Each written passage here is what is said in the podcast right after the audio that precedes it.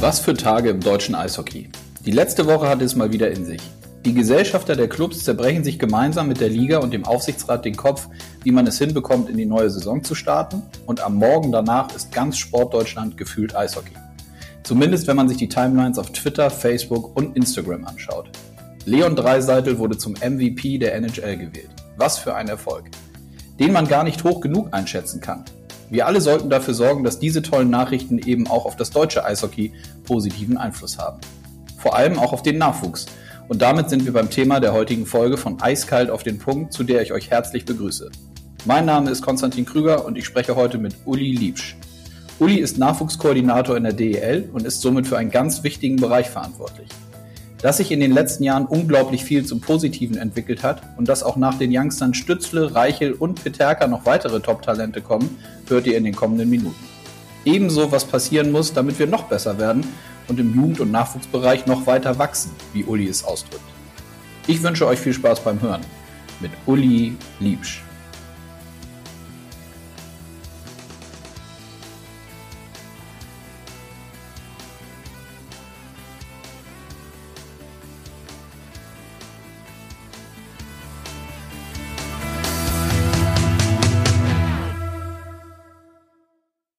So, und die rote Lampe leuchtet. Ich freue mich auf den heutigen Podcast und begrüße Uli Liebsch. Hallo Uli.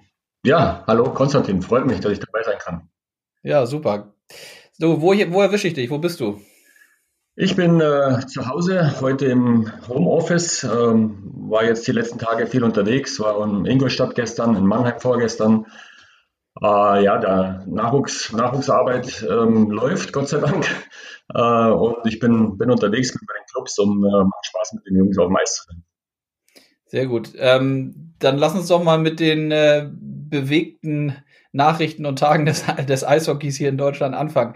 Äh, wie hast du denn die letzten Tage, gerade so vielleicht den Montag, als wir mit den Gesellschaftern äh, der DEL-Clubs zusammensaßen, um über den Saisonstart etc. zu sprechen, mitbekommen und natürlich dann ich glaube, es war der Morgen danach, also in der Nacht habe ich es nicht gesehen, äh, sondern am Dienstagmorgen relativ früh die äh, Auszeichnung für Leon Dreiseitel. Ja gut, der Montag war natürlich, ich wusste, dass die, dass die Gesellschafter zusammensitzen und ihre Tagung haben und äh, man weiß ja, wie schwierig die Sache ist für die, für die DL, für die Liga, die so zuschauerabhängig ist und ähm, ja, es war irgendwie zu erwarten, dass es natürlich ähm, jetzt nicht so positiv ist oder was beziehungsweise sich noch hinziehen wird, ähm, mhm. dass wir alle noch weiter auf Eishockey warten müssen. Das, das war sehr, sehr, schade, traurig, aber gut, umso, umso besser dann die Nachricht am nächsten Tag, als man, als man das gelesen hat mit dem Leon. Das war so irgendwie, äh, ja, zwickt mich mal jemand, dass ich aufwache. Da ist ein, hallo, da ist ein deutscher Spieler, der ist der beste Spieler in der NHL und äh, Topscorer und das ist schon Wahnsinn. Also die, die Nachricht, die ist eigentlich gar nicht hoch genug einzuschätzen für, für unseren Sport, für unser Eishockey und natürlich auch für Leon. Ähm, ich meine, man wird nicht einfach mal so ähm, wertvollster Spieler in der NHL. Also hallo, dafür muss man, muss man viel tun, muss man viel arbeiten und, und ganz toll. Also ich freue mich riesig von Leon, dass er, dass er die Auszeichnung bekommen hat. Hm. Ja, absolut. Dem ist ja fast schon äh, nichts mehr hinzuzufügen, was du sagst in Bezug auf Leon. Ähm, ich nehme mal an, du kennst Leon äh, von früher, oder? Ähm, ich muss ganz ehrlich sagen, ich bin Leon einmal persönlich kurz begegnet in Köln. Ich kenne seinen Papa viel, viel besser, weil ich mit dem Peter ja äh, zusammen auch in Köln gespielt habe. Ich kenne die Familie, also Leon selber nicht persönlich, aber die Familie kenne ich und freue mich natürlich riesig für die ganze Familie, dass, dass das so gekommen ist. Hm. Was ist denn aus deiner Sicht, ähm, was kann das deutsche Eishockey jetzt von so einer Auszeichnung von Leon Dreiseitel, als so wie du es auch gesagt hast, also es hab ich, ja, ich habe ja auch ein paar äh, Sachen natürlich gehört, am Ende des Tages kann man ja sagen, er ist aktuell äh, zumindest gewählt der beste Spieler der Welt, würde ich sagen, oder? NHL ist die stärkste Liga der Welt. Er wurde da äh, zum, zum äh, MVP gewählt, zusätzlich ja auch noch von den Kollegen. Das ist ja auch, äh, glaube ich, nicht hoch genug äh, anzurechnen und einzuschätzen, wenn man, wenn man wirklich auch von den Kollegen da, da reingewählt wird. Was kann das deutsche Eishockey davon jetzt äh, zehren? Wie kann man davon profitieren? Ja, also erstmal ist es ein Fakt, er ist er ist in der besten Liga der Welt und er ist dort äh, ein Topscorer gewesen. Er ist zum, zum besten Spieler gewählt, gewählt worden, wie du auch sagst, äh, wichtig von den Mitspielern auch. Ähm, deswegen ist das natürlich für das deutsche Eishockey, das hätte man, hätte man sich früher nie zu träumen äh, gewagt, dass, dass mal ein deutscher Spieler in, in, in, so einer Position steht. Natürlich hoffen wir uns alle, oder es wird einen Schub geben. Ja, also das ist keine Frage. Ähm, man muss es gut nutzen, natürlich auch. Da würde ich mir natürlich auch sehr viel Aufmerksamkeit auch von, ja, von öffentlich-rechtlichen Fernsehsendern und dass, dass man das jetzt eben nutzt und dass der, dass der Leon da seine Aufmerksamkeit bekommt. Und äh, vielleicht haben wir dann irgendwann tatsächlich mal so ein, so ein äh, ja, wie ein Schub wie beim Dirk Nowitzki, der dann wirklich in aller Munde ist und unseren Sport dann eben noch weiter nach vorne bringen kann. Mhm. Und ähm, wenn wir mal auf ähm, konkret auf den Nachwuchs zu sprechen kommen, du bist Nachwuchskoordinator, ist glaube ich die richtige Bezeichnung oder korrigiere mich gleich, wenn es falsch ist? Ja, Nachwuchskoordinator, richtig. Genau. Ähm, bist also sehr, sehr viel tagtäglich mit den Nachwuchsspielern und jüngeren Spielern zusammen. Nimmt man das bei denen unabhängig jetzt von so einer Auszeichnung, wie Leon sie bekommen hat, äh, war, dass die, die Jungs irgendwie auf so jemanden hinaufschauen und genauso werden wollen wie ein Dreiseitel? Ja, natürlich. Also ganz kurz zu mir. Ich bin seit 2014, äh, 15, seit der Saison bin ich der, der Nachwuchskoordinator in, in der DL und bin da viel unterwegs seitdem. Natürlich, die, die Kinder, äh, die wollen Vorbilder haben. Und wir waren früher immer, ja, wir haben immer von Sidney Crosby besprochen äh, und, und Ovechkin und das waren immer die großen Namen in der NHL. Und ähm, jetzt können wir von, von Leon Dreiseitel sprechen. Also das ist schon, schon fantastisch. Und man hört auch äh, mit dem Kommunikation mit den Kids äh, bei den Trainingseinheiten, ähm, ja, die, die, die, die kommen da von, von selber dann, ja, ja, und, und der Leon hat wieder ein Tor geschossen und das gesehen und da gesehen. Und also es ist, es ist eine große Sache für die Kiddies auch, für die Kinder. Schade, dass er, wie gesagt, dann nicht so ähm, in der TV-Präsenz so ständig da ist, weil, weil er in der Nordamerika ist es nicht so wie die deutschen Fußballspieler, die hier dann täglich auch im Fernsehen kommen. Mhm. Aber ich denke mal, es, es wird einen Schub geben und, und die Kinder haben da wirklich ein super Vorbild. Ja. Mhm. Und dann lass uns doch mal, damit die Hörerinnen und Hörer das auch noch mal besser verstehen, was so deine Aufgaben eigentlich alles sind. Also du sagst, du bist Nachwuchskoordinator für die DL, dann lass uns doch da mal reingehen. Also was bedeutet das genau? Ähm, was ist so dein, wie würdest du dein Jobprofil selber skizzieren? Was machst du so den, den ganzen Tag? Wofür bist du verantwortlich? Ja, das ging 2014, 15 los. Damals hat die, äh, die DL entschieden, okay, wir müssen, wir müssen mehr für Nachwuchs tun. Ähm, wir haben, oder es gab damals schon diesen sogenannten Förderverein Deutscher Eishockey-Nachwuchs. Ähm, und da war eben dann eben im Raum gestanden, okay, wir stellen jetzt jemanden ein. Ja, das war ein, ein weißes Blatt Papier mehr oder weniger. Ähm, wir tun was für Nachwuchs und da hat sich dann eben der Aufgaben oder das Aufgabengebiet entwickelt. Ich habe damals gesagt, okay, ähm, wir brauchen mehr gut ausgebildete Spieler, das ist ein Fakt. Und wo werden die Spieler ausgebildet? Die werden in den Clubs ausgebildet. Ja, also da muss man hin, mit den Clubs muss man arbeiten, den Clubs muss man helfen. Ähm, den Clubs muss man auch ähm, gewisse Vorgaben machen. Also wir brauchen ein Nachwuchsprogramm, wo die Clubs auch ähm, sich daran halten müssen. Äh, das war oder das ist so meine Aufgabe, dass ich einfach draußen bin und äh, umherfahre, die Clubs besuche, ich bin dann auf dem Eis auch mit, in allen Altersklassen, von, äh, von der Laufschule U9 bis äh, U17, manchmal auch U20, ähm, begleite die, die Trainingseinheiten, gebe den Coaches Feedback, das ist ein wichtiger Teil meiner Aufgabe. Coach the Coach, also auch Programme vom, vom Dachverband bringen und mit den Trainern arbeiten. Und dann natürlich auch die Zertifizierung im Rahmen von unserem Fünf-Sterne-Programm, das ist unser Ausbildungsprogramm. Ähm, das mache ich dann vor Ort und das ist auch eine der Hauptaufgaben. Und dann habe ich, Gott sei Dank, weil das sind ja 14 Clubs deutschlandweit, ähm, sehr, sehr viel zu reisen gewesen. Die ersten vier Jahre habe ich seit zwei Jahren jetzt Unterstützung von Herbert Vassiljevs, kennt vielleicht auch jeder, ehemaliger Topscorer der DL, mhm. ähm, der jetzt auch vom Förderverein angestellt ist und schwerpunktmäßig die sieben Nordvereine übernimmt. Also so haben wir praktisch ähm, eine Aufteilung von den, von den Fahrten her, dass es einfach besser machbar ist, dass man nicht zu viel Auto, äh, Zeit auf der Autobahn verschwendet. Okay ja, ein total spannendes äh, und vielfältiges Aufgabenprofil, wie ich finde. Du hast dieses Fünf-Sterne-Programm angesprochen. Vielleicht kannst du da noch mal genauer erklären, was das äh, genau ist und was die Clubs auch äh, dafür äh, letztlich machen müssen und sollten, um eben äh, positiv an diesem Fünf-Sterne-Programm äh, teilzunehmen.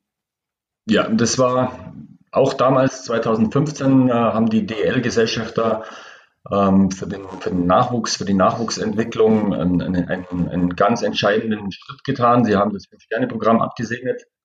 Ähm, das ist ein Zertifizierungsprogramm, wo wir einfach eine, eine gesunde Nachwuchsabteilung abbilden in fünf verschiedenen Kategorien, deswegen fünf Sterne. Mhm. Ähm, geht los bei dem, bei dem Spieler gewinnen, Anfänger fürs Eishockey begeistern ähm, bis zur U11. Ähm, dann der zweite Bereich ist die U13, U15. Dann kommt der Leistungsbereich U17, Leistungsbereich U20 und dann noch sogenannten Umfeldstern. Da gibt es verschiedene Punkte zu erreichen, verschiedene Vorgaben, sprich Eiszeiten, sprich ähm, hauptamtliche Trainer. Also es sind ganz, ganz viele Punkte, die da abgefragt werden.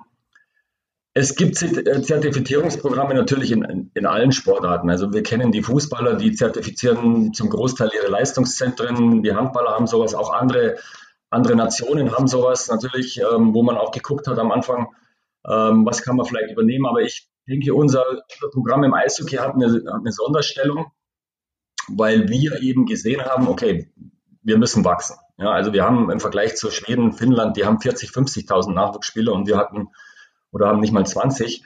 Also es war der erste Punkt, wir müssen wachsen und dafür müssen wir halt immer ähm, die Basis stärken. Also jeder Stern oder, oder jede Zertifizierung beginnt immer beim, beim Basisstern. Also wenn ich den nicht erreiche, dann kann ich gar nicht weitermachen. Ja, und das gleiche dann mit dem ähm, Aufbaustern U13 und 15, den brauche ich dann und dann kann ich auch erst weitermachen. Also unser, unser Programm ist sehr stark auf eine gesunde Pyramide, auf eine Breite, auf eine Basis angelegt.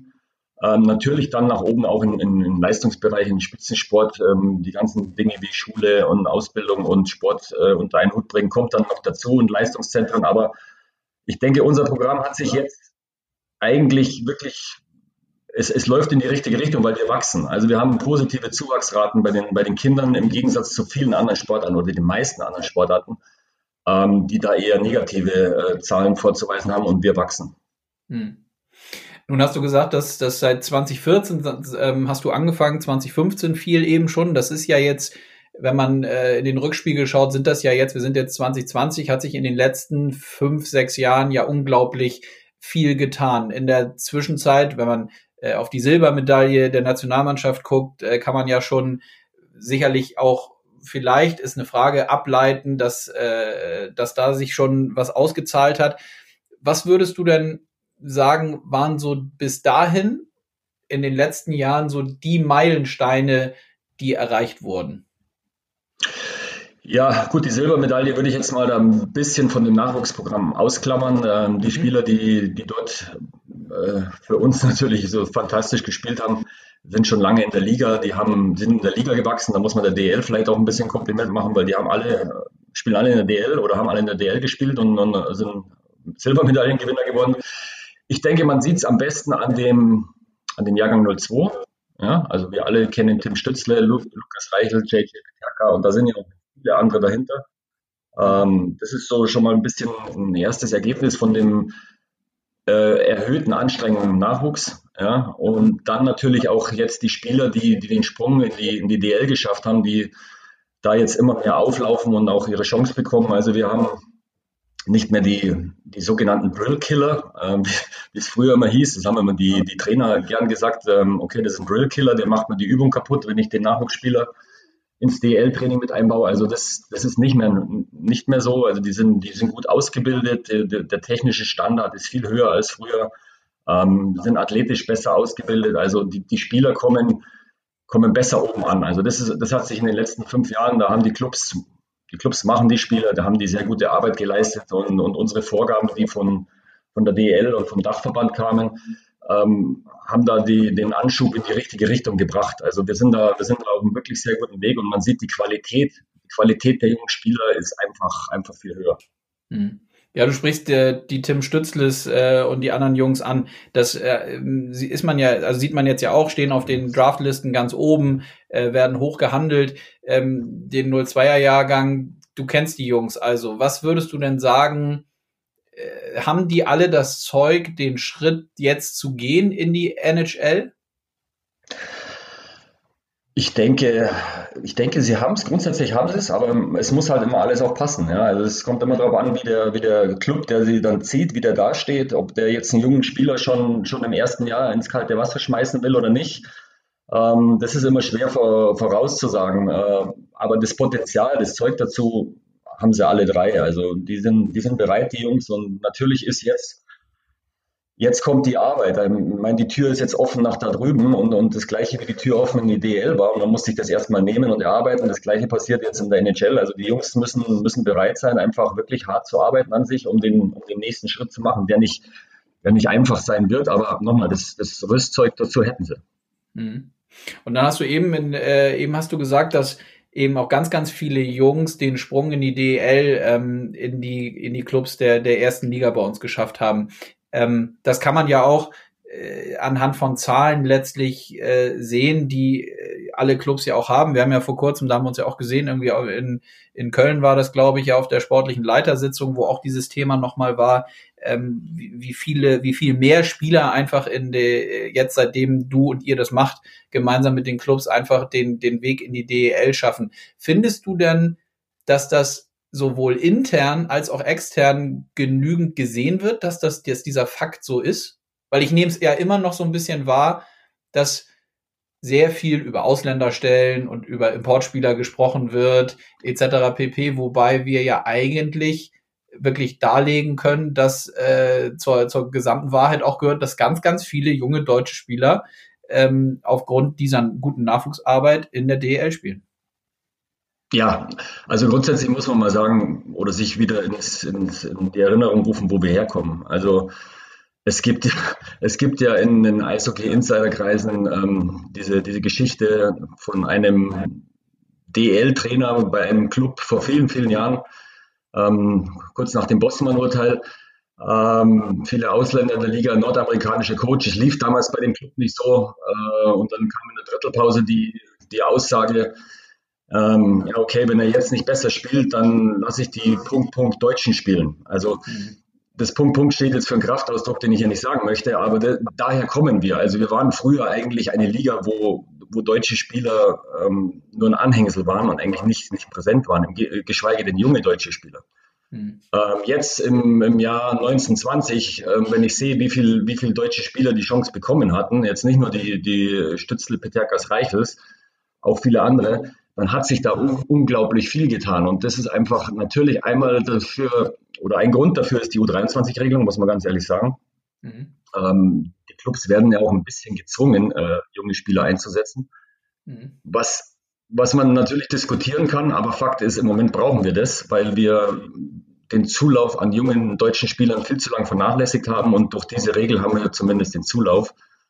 Und da müssen wir auch dran festhalten. Und natürlich nochmal einmal die Regelung mit den U23-Spielern, aber die Qualität hat sich verbessert. Also die Arbeit in den Clubs mit den Spielern, die ist einfach besser geworden in den letzten Jahren und dadurch sind die eben ready, die sind bereit. Also die sind, die sind läuferisch, technisch einfach auf einem Niveau, dass man, dass man die reinschmeißen kann. Und, und ich hoffe, dass das so beibehalten wird, weil ähm, die Jungs haben sich's verdient und es kommen von den, von den Zahlen, von der, von der Quantität von unten rauf noch mehr Spieler und ich, ich hoffe, dass wir so ein bisschen die, die Mentalität in die Liga bekommen, okay, wir sind auch stolz drauf, dass wir viele junge deutsche Spieler da haben und dass wir diesen Spielern die Chance, die Chance geben.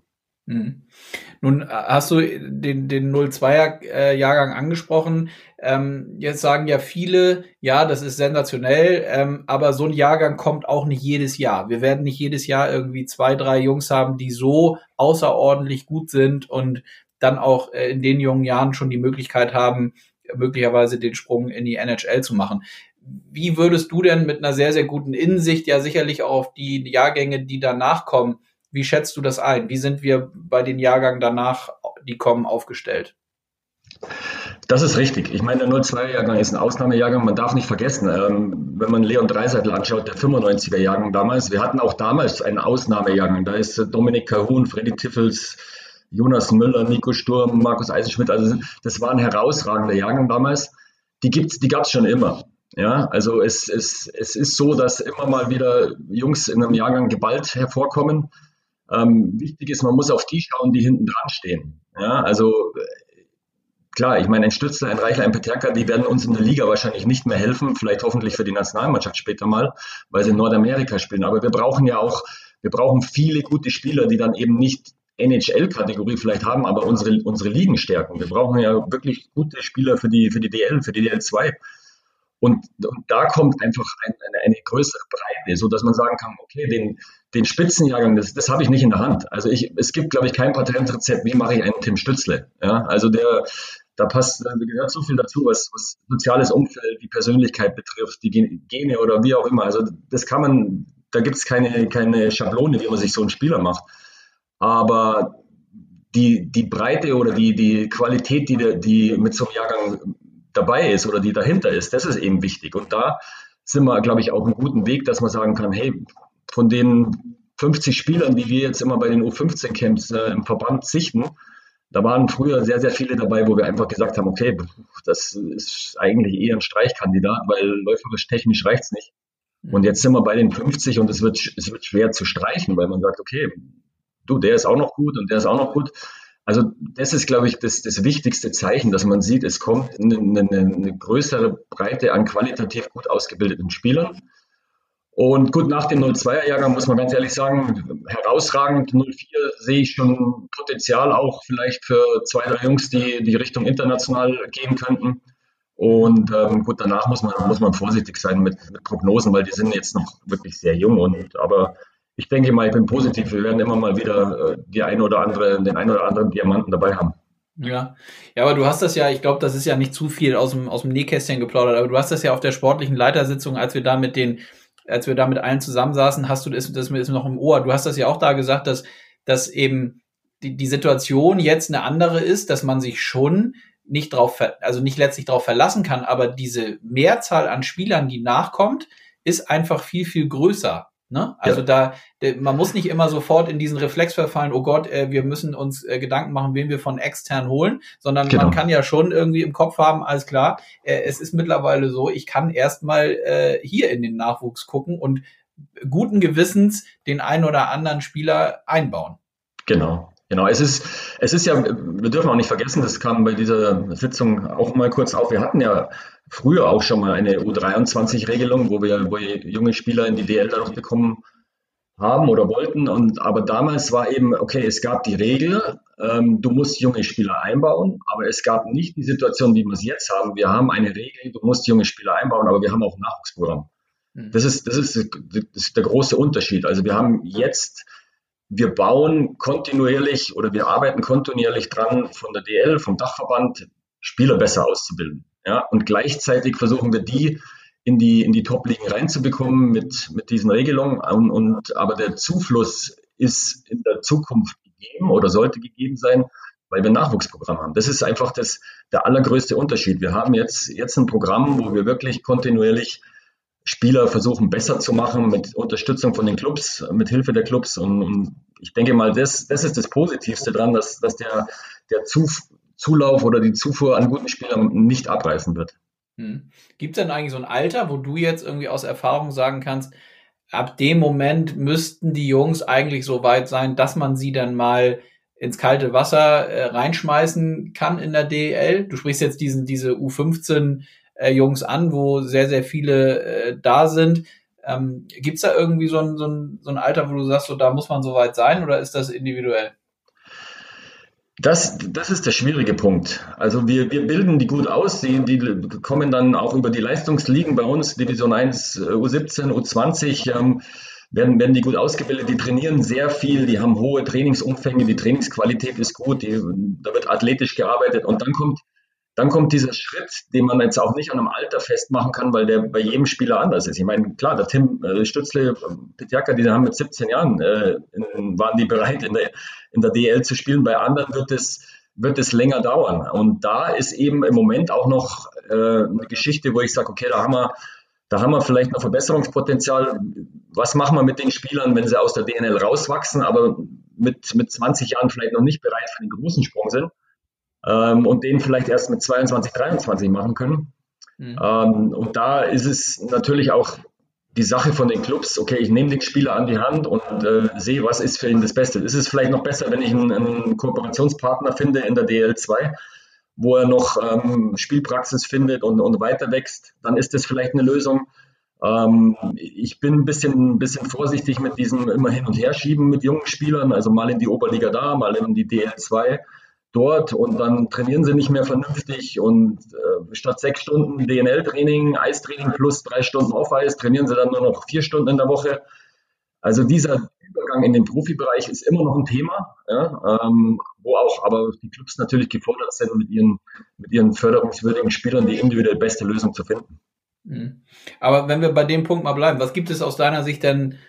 Du hast ja sicherlich was im Kopf. Also was wäre dann noch eine zusätzliche Möglichkeit, gerade für die Jungs, die da vielleicht eben noch nicht sind, aber die man dann auch nicht äh, so hin und her schieben sollte? Also sollten die dann noch mal unter sich die Möglichkeit haben, irgendwie in, in Teams gegeneinander zu spielen? Ist schwierig. Also erstmal die U20-Liga stärken. Also das ist ja damals schon ein Schritt gewesen, wo man gesagt hat, okay, wir haben die U19 gehabt, jetzt geben wir denen noch eine Zeit, ein Jahr Zeit, machen wir eine U20-Liga. Das ist schon mal ein, ein Schritt in die richtige Richtung gewesen. Diese Liga wird in Zukunft auch noch stärker werden, weil einfach viel, viel mehr gute Spieler ankommen oben. Also ich glaube, dass die U20-Liga, die wird, wird eine richtig gute Liga werden und ähm, darauf obendrauf, denke ich mal, ist die, ist die Oberliga vielleicht nicht die, die beste Entwicklungsliga, weil einfach von den Standorten gegeben nicht unbedingt die Trainingszeiten und, und alles so zur Verfügung steht, wie es, wie es man im Anschluss an die U20-Bereich bräuchte. Mhm. Ähm, ich hoffe oder ich, mein, mein Anliegen wäre das einfach auch in der DL2. Das ist eine gute Liga, eine wirklich eine sehr gute Liga, aber ähm, dass dort auch noch mehr junge deutsche Spieler eingebaut werden und die vielleicht über diese Liga den Schritt machen können, dann äh, um fertig zu sein für die, für die DL. Mhm. Weil zusätzlich ähm, Teams, äh, es war auch mal im Gespräch, okay, wir tun noch ähm, zwei Development-Teams aufstellen und die dann gegeneinander spielen lassen ist, ist, ist eine gute Idee, aber ich meine, man muss es umsetzen in der Praxis erst. Es kostet auch wieder sehr viel Geld und äh, ich denke mal, die, die Ligen, die wir haben, die DL, da können Jungs reinspringen, auch schon früh, die Talentierten. Die DL2 wäre eine gute Liga für einen Zwischenschritt. Ähm, da brauchen wir mehr Zufluss und da müssen wir den jungen Spielern mehr Verantwortung geben. Hm. Und sag mal, weil vielleicht der ein oder andere, der, der uns äh, zuhört, das ja auch nicht so richtig einschätzen kann, was reißen die Jungs eigentlich so in der Woche an Trainingszeiten ab? Also wenn man so bei den 15, 16, 17-Jährigen irgendwie mal ist, die dann ja potenziell die Jungs sind, die dann irgendwie oben auch angreifen wollen. Was haben die so, so ein Pensum in der Woche? Also es geht bei den, bei den 14-, 15-Jährigen los, die haben gut viereinhalb, fünf Stunden Eistraining. Dann haben sie noch in der Halle Athletiktraining, eineinhalb, zwei Stunden. Dann haben sie manchmal noch Vormittag zusätzliches Techniktraining. Ähm, und es geht dann im Leistungsbereich äh, U17, die haben fünf Stunden Eistraining, ähm, U20 hat sechs Stunden Eistraining plus teilweise zusätzlich vormittags noch Technikeinheiten und drei bis vier Stunden Athletikeinheit. Also die, man muss schon sagen, wir haben, wir haben ein sehr umfangreiches Programm und äh, in, in den DNL-Clubs, äh, DNL-Vereine, muss ich sagen, wird sehr, sehr gut trainiert. Ja, also die machen wirklich eine hervorragende Arbeit. Also die, die, die, die, die Spieler werden, werden durch ein wirklich umfangreiches Programm gut ausgebildet. Und da hängt ja auch noch andere, andere Geschichten dran, dass man denen auch natürlich die, die schulische oder berufliche Ausbildung parallel ermöglichen möchte. Und da sind wir halt in Deutschland äh, im Moment noch an unseren Grenzen, weil wir nicht viele Elite-Schulen des Sports haben, wo man das so gut verbinden kann. Die, die Clubs sind jetzt auch bedingt durchs Fünf-Sterne-Programm dabei, zumindest Kommunallösungen zu finden, Regionallösungen zu finden, wo ich mit einer Schule, mit einer Gesamtschule vielleicht noch irgendwas rauskriegen kann, dass der Vormittag eine Stunde kann oder so. Aber leider haben wir da nicht die, die, die große Lösung, dass wir einfach sagen können, wir haben im Fußball 36 Elite-Schulen des Sports an unseren Leistungszentren. Ähm, das haben wir leider nicht. Hm. Und sag mal, wie ist das, wie, wie wenn diese, die, das, das Eislaufen, also das Schlittschuhfahren, wie, wie ist das bei uns in Deutschland? Wer, wann fangen die, wann müssten die aus deiner Sicht irgendwie anfangen, äh, irgendwie Schlittschuh zu fahren? Und ist es eigentlich bei uns auch so, dass man bis zum gewissen Alter, selbst wenn man irgendwie sagt, man will äh, Eishockey spielen, dass man den kleinen Kiddies sagt, so ja, irgendwie der Schläger kommt schon noch dazu, aber äh, sieh mal erstmal zu, dass du, dass du so gut es geht irgendwie auf dem Eis dich hältst und dass du irgendwie das Schlittschuhfahren lernst? Ja, genau. Das ist einfach in unserem Sport. Wir sind eigentlich, was das äh, Schlittschuhlaufen betrifft, sind wir ein früher Spezialisierungssport, weil das muss man einfach, einfach ja, als, als Kind lernen. Und da sind natürlich bei uns in den Laufschulen draußen, da sind Kinder mit, mit vier Jahren, die da, die da schon anfangen und fünf, sechs Jahre da ihre, ihre ersten Schritte machen und Schlittschuhlaufen lernen. Ähm, deswegen ist es ja für uns schwierig im Gegensatz zu, zu Basketball, Fußball, Handball, die sich auf der natürlichen Oberfläche bewegen. Da kann ich auch immer mal einen Späteinsteiger mit reinnehmen. Ja. Und der kann sich mit Sicherheit noch gut entwickeln. Aber Späteinsteiger im Eishockey, die nicht Schlittschuh laufen können, ähm, ist, ist sehr schwierig. Also da muss man ganz klar sagen, wir, wir wollen oder wir, wir, unser Hauptaugenmerk liegt an den Kindern, auf den Kindergärten. Da machen wir viele Aktionen und, und Grundschulen, erste Klassen, weil das einfach das Alter ist, wo man Schlittschuh laufen lernen muss. Mit dem Stock, mit dem Schläger, klar, das kommt dann dazu, aber die Basis ist immer das Schlittschuhlaufen. Das hast du richtig gesagt. Mhm. Und sag mal, wann kommt so der, wann kommt der Schläger da hinzu? Also wann gibt man den irgendwie, wann fängt man an, den so, so einen Schläger in die Hand zu geben? Ja, wir geben, natürlich geben wir den, äh, wenn sie in der U7 spielen, die, die sind schon mit Schläger am Werk, weil die wollen ja, die wollen Spaß haben. Die wollen Leon Dreiseitel nachmachen und wollen ja, seine goldenen Hände nachmachen. Also ja. die kriegen Schläger in die Hand. Natürlich sind viele Übungen in den, in den Trainingsabläufen dann einfach so, dass, dass auch ohne Schläger mal gearbeitet wird, dass die Lauftechnik oder Schlittschuhlauf im Vordergrund steht. Aber wir sind, wir sind viel bemüht, dass die Kinder sehr, sehr viel spielen auf dem Eis, weil wir unser Nachwuchsprogramm, wir hinterfragen uns ja auch immer jetzt, okay, wo, wo sind wir gut, wo sind wir auf dem richtigen Weg? Wir sind, wir werden technisch besser, also schlittschuhläuferisch, stocktechnisch ähm, sind die Spieler immer besser ausgebildet. Da machen wir eine gute Arbeit. Ähm, dann müssen wir aber aufpassen. Wir brauchen, wir brauchen Spielwitz. Also wir wollen Stützles, Reiches, Peterkas haben, die, die auch Spielwitz haben und dafür muss man spielen. Ja, also wir dürfen nicht zu viel ähm, im Training nur auf die, auf die Skills, auf die Techniken Wert legen oder Taktiken. Ja, sondern wir müssen einfach frei, viel frei spielen lassen in allen Altersklassen. Das ist so ein bisschen im Moment unser, unser Hauptaugenmerk, dass wir die Coaches draußen, die Trainer ähm, eben dahingehend schulen, dass lass, lass die Kinder spielen, lass sie viel frei spielen, ähm, lass sie in Kleinfeld spielen, sich entwickeln, wachsen und gib ihnen da das passende Feedback, weil das ist im Moment unser, unser größtes Augenmerk, diese, diese Spielfähigkeit, dieser Spielwitz. Mhm. Und gibt es dann ähm Konkurrenz, andere Länder, wo du und ihr besonders hinguckt und zugleich gefragt, wo würdest du sagen, stehen wir so im, im Vergleich ähm, mit anderen Ländern, zum Beispiel auch die, die nicht so weit weg sind, also Schweiz, Österreich, ähm, müssen ja gar nicht nach Finnland, Schweden oder so gucken, sondern man kann ja auch hier äh, ein bisschen näher bei uns sein. Ja, natürlich, wir, sind, wir haben uns da verbessert auch. Man sieht es ja auch an den, an den äh, Ergebnissen. Wir sind wieder mit der U20 in der Top-Division, mit der U18. Ähm, es, es, ist ein Fakt. Ich meine, ich bin, bin lang dabei. Mit den 87ern damals war ich beim DEB das erste Mal unterwegs als, als U16-Nationaltrainer, damals als Co-Trainer. Und wir haben halt auch, auch Klatschen bekommen gegen, gegen die Schweiz zweistellig. Also wir waren lange Jahre eher, eher zweitklassig und, und, und haben wirklich große Probleme gehabt. Jetzt hat sich das Gott sei Dank geändert. Also mit den Schweizern sind wir, sind wir auf Augenhöhe. Mhm. Ähm, natürlich Finnland, Schweden, die haben 50, 60.000 Nachwuchsspieler. Ähm, die, sind, die sind weg, aber auch da werden gute Ergebnisse erzielt. Und ich denke mal schon, dass wir uns in den Top-Divisionen äh, im Nachwuchs in den nächsten Jahren halten, halten können. Natürlich der Schritt, der Schritt noch weiter nach oben ist schwer, weil einfach da die anderen Nationen noch mehr, noch mehr Masse haben, noch mehr Breite haben und sich da natürlich auch eine bessere Spitze entwickelt. Aber das Ziel, wir müssen, wir müssen selbstbewusst sein. Also das Ziel muss sein, wir müssen da weiterkommen. Wir wollen, wir wollen an die Weltspitze ran. Mhm. Ähm, das hat ja auch die Nationalmannschaft so ein bisschen vorgelebt in den letzten Jahren, dass sie einfach viel, viel selbstbewusster auftreten. Das ging mit Marco los und jetzt auch der Toni verkörpert das auch. Ähm, wir, sind, wir sind nicht mehr die, die Underdogs. Also wir haben schon Kopf oben, Brust raus und wir, wir wissen, dass wir, dass wir was können. Und, und das ist auch ganz wichtig. Also nicht nur die, die Skills und die Techniken und die Taktiken zählen, sondern auch äh, die Persönlichkeit. Und, und, und da sind wir, glaube ich, auch auf dem Weg. Das wird auch äh, in der Trainerausbildung gut jetzt mitgegeben, äh, Persönlichkeiten entwickeln. Ja, wir, wir, wir können auch was. Also das ist ein, ein wichtiger Punkt. Hm. Ist das so ein konkret, würdest du das, kann man das so sagen, ist das so ein konkretes Ziel zu sagen, okay, wir, wir wollen den nächsten Schritt in Richtung Weltspitze äh, auch mit dem Nachwuchs machen und wollen zum Beispiel äh, innerhalb der nächsten XY Jahre an der Schweiz vorbei sein? Oder ist das, ist das, äh, passt das nicht in unserer jetzigen Situation? Ja, durchaus. Also es war ja damals Powerplay 26, ähm, wurde ins Leben gerufen und da eben, wie gesagt, war ja auch ein zentraler Punkt das Fünf-Sterne-Programm darunter und da war ja die Vision, okay, irgendwann mal um Medaillen mitspielen. Ja?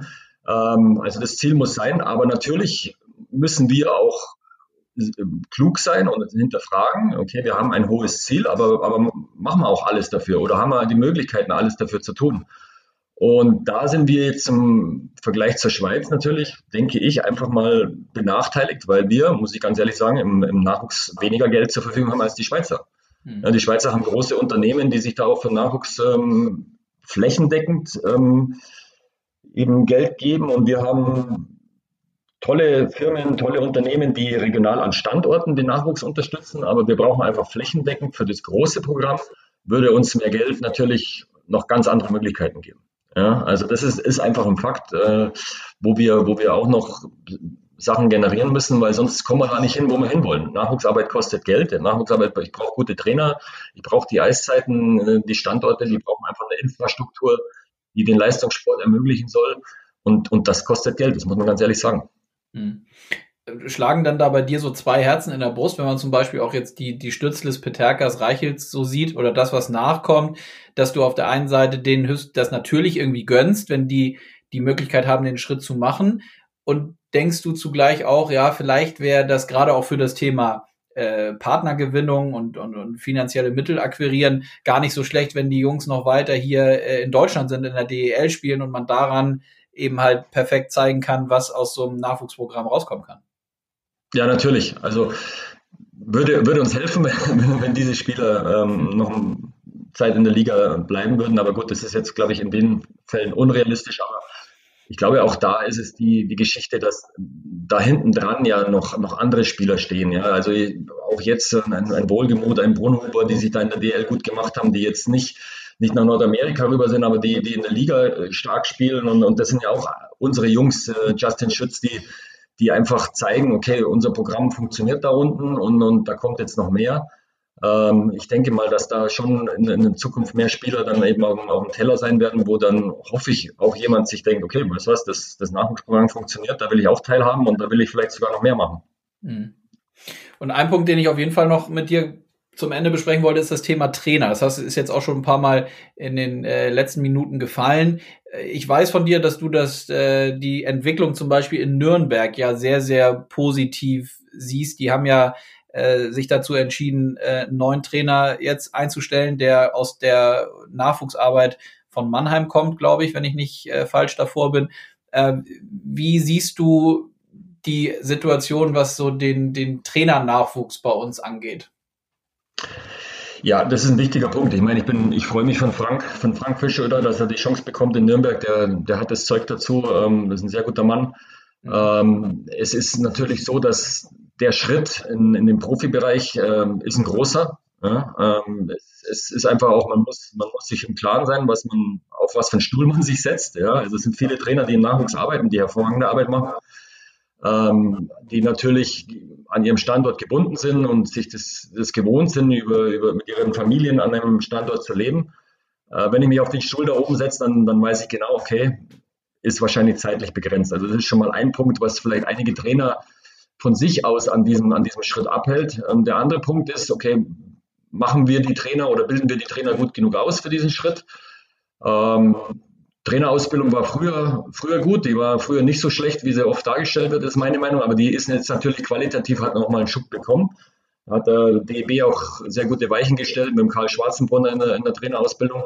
Mhm. Und da tut sich was. Also die werden jetzt auch ähm, in, in, alle Bereiche, gerade im, im A-Lizenzbereich, die werden dann schon auch speziell darauf hingeschult. Da geht es dann nicht mehr so viel um, um Techniken und, und, und wie im, im Nachwuchs, sondern da geht es ganz klar um, um Menschenführung, um, Motivation, um Rhetorik. Also da, da tut sich im Moment einiges, wo die, wo die A-Lizenz-Trainer dann auch schon in diese Richtung ausgebildet werden, dass sie, wenn sie sich für diesen Schritt entscheiden, äh, dann auch, auch eben vorbereitet sind. Ja, also ich denke auch oder ich hoffe auch, dass in, in, in dem Bereich, was die Trainer betrifft, dass wir da auch in Zukunft mehr Deutsche sehen werden und dass der Schritt in die richtige Richtung gemacht wird.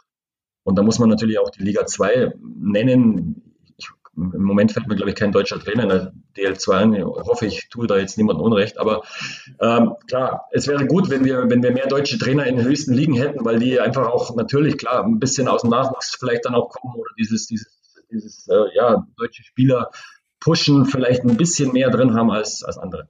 Hm.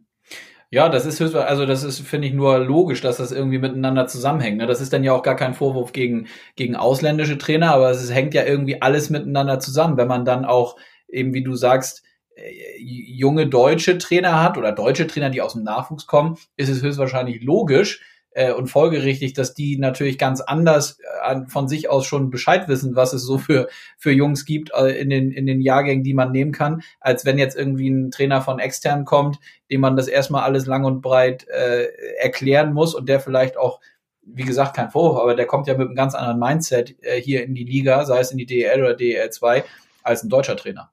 Ja, natürlich, klar. Also ich glaube, das ist ein, ein Fakt. Ähm, klar, es ist ein Business. Es ist, es, man muss gewinnen. Ja, also die ja. DL ist ein ganz klar Wirtschaftsunternehmen sind es und, und es, es zählen Siege. Ich, ich will gut dastehen. Ich will, dass mein Laden läuft. Ähm, aber wenn ich einen deutschen Trainer und vielleicht dann auch noch was jetzt auch Gott sei Dank immer mehr kommt, ähm, wir haben ja viele Jungs, die jetzt die sportlichen Leiterpositionen äh, auch mittlerweile innehaben, die auch aus, sogar aus dem Nachwuchs kommen. Mhm. Ähm, und dann habe ich vielleicht doch einfach irgendwie eine, noch eine andere Herangehensweise, dass ich den Erfolg suche, vielleicht doch mit dem Weg, äh, mit den eigenen Leuten oder viele, möglichst viele deutsche eigene junge Spieler einzubauen. Hm. Ja, sehr spannend alles. Uli, also du sagst, du bist aber unterwegs bei den Clubs, also das heißt, die Nachwuchsspieler sind äh, auf dem Eis und trainieren?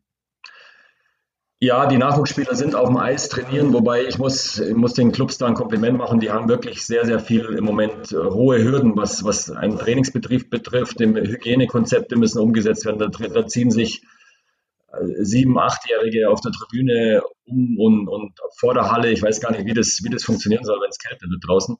Mhm. Also die, die Nachwuchsorganisationen trainieren ja, aber die haben wirklich schwer zu kämpfen mit den, mit den ganzen Bedingungen jetzt durch die Pandemie.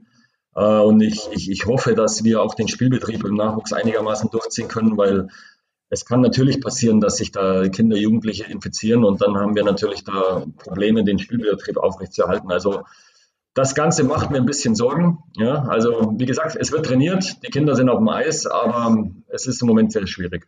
Hm. Ja, schwierige, komische Zeiten, schwierige Zeiten für alle. Ich glaube, das äh, wird daran auch nochmal klar, auch was den Nachwuchs angeht. Ja, ich, ähm, ich danke dir für deine Zeit. Fand das äh, hochinteressant und spannend, dass wir die Sachen mal ähm, ausführlich besprechen können. Und ähm, ja, machen wir auch jederzeit gerne wieder, wenn es äh, Neuigkeiten aus dem Nachwuchs gibt. Also ja, danke sehr dir. gerne. Hat Spaß gemacht. Danke, Konstantin. Danke dir. Mach's gut. Ja, ciao. Ciao. All denen, die sagen, im deutschen Nachwuchs passiert zu wenig, empfehle ich diese Folge mit Uli Liebsch. Ich denke, es ist deutlich rauszuhören, dass wir im Nachwuchsbereich auf dem richtigen Weg sind. Es wurde und wird sehr viel angestoßen und eben auch umgesetzt.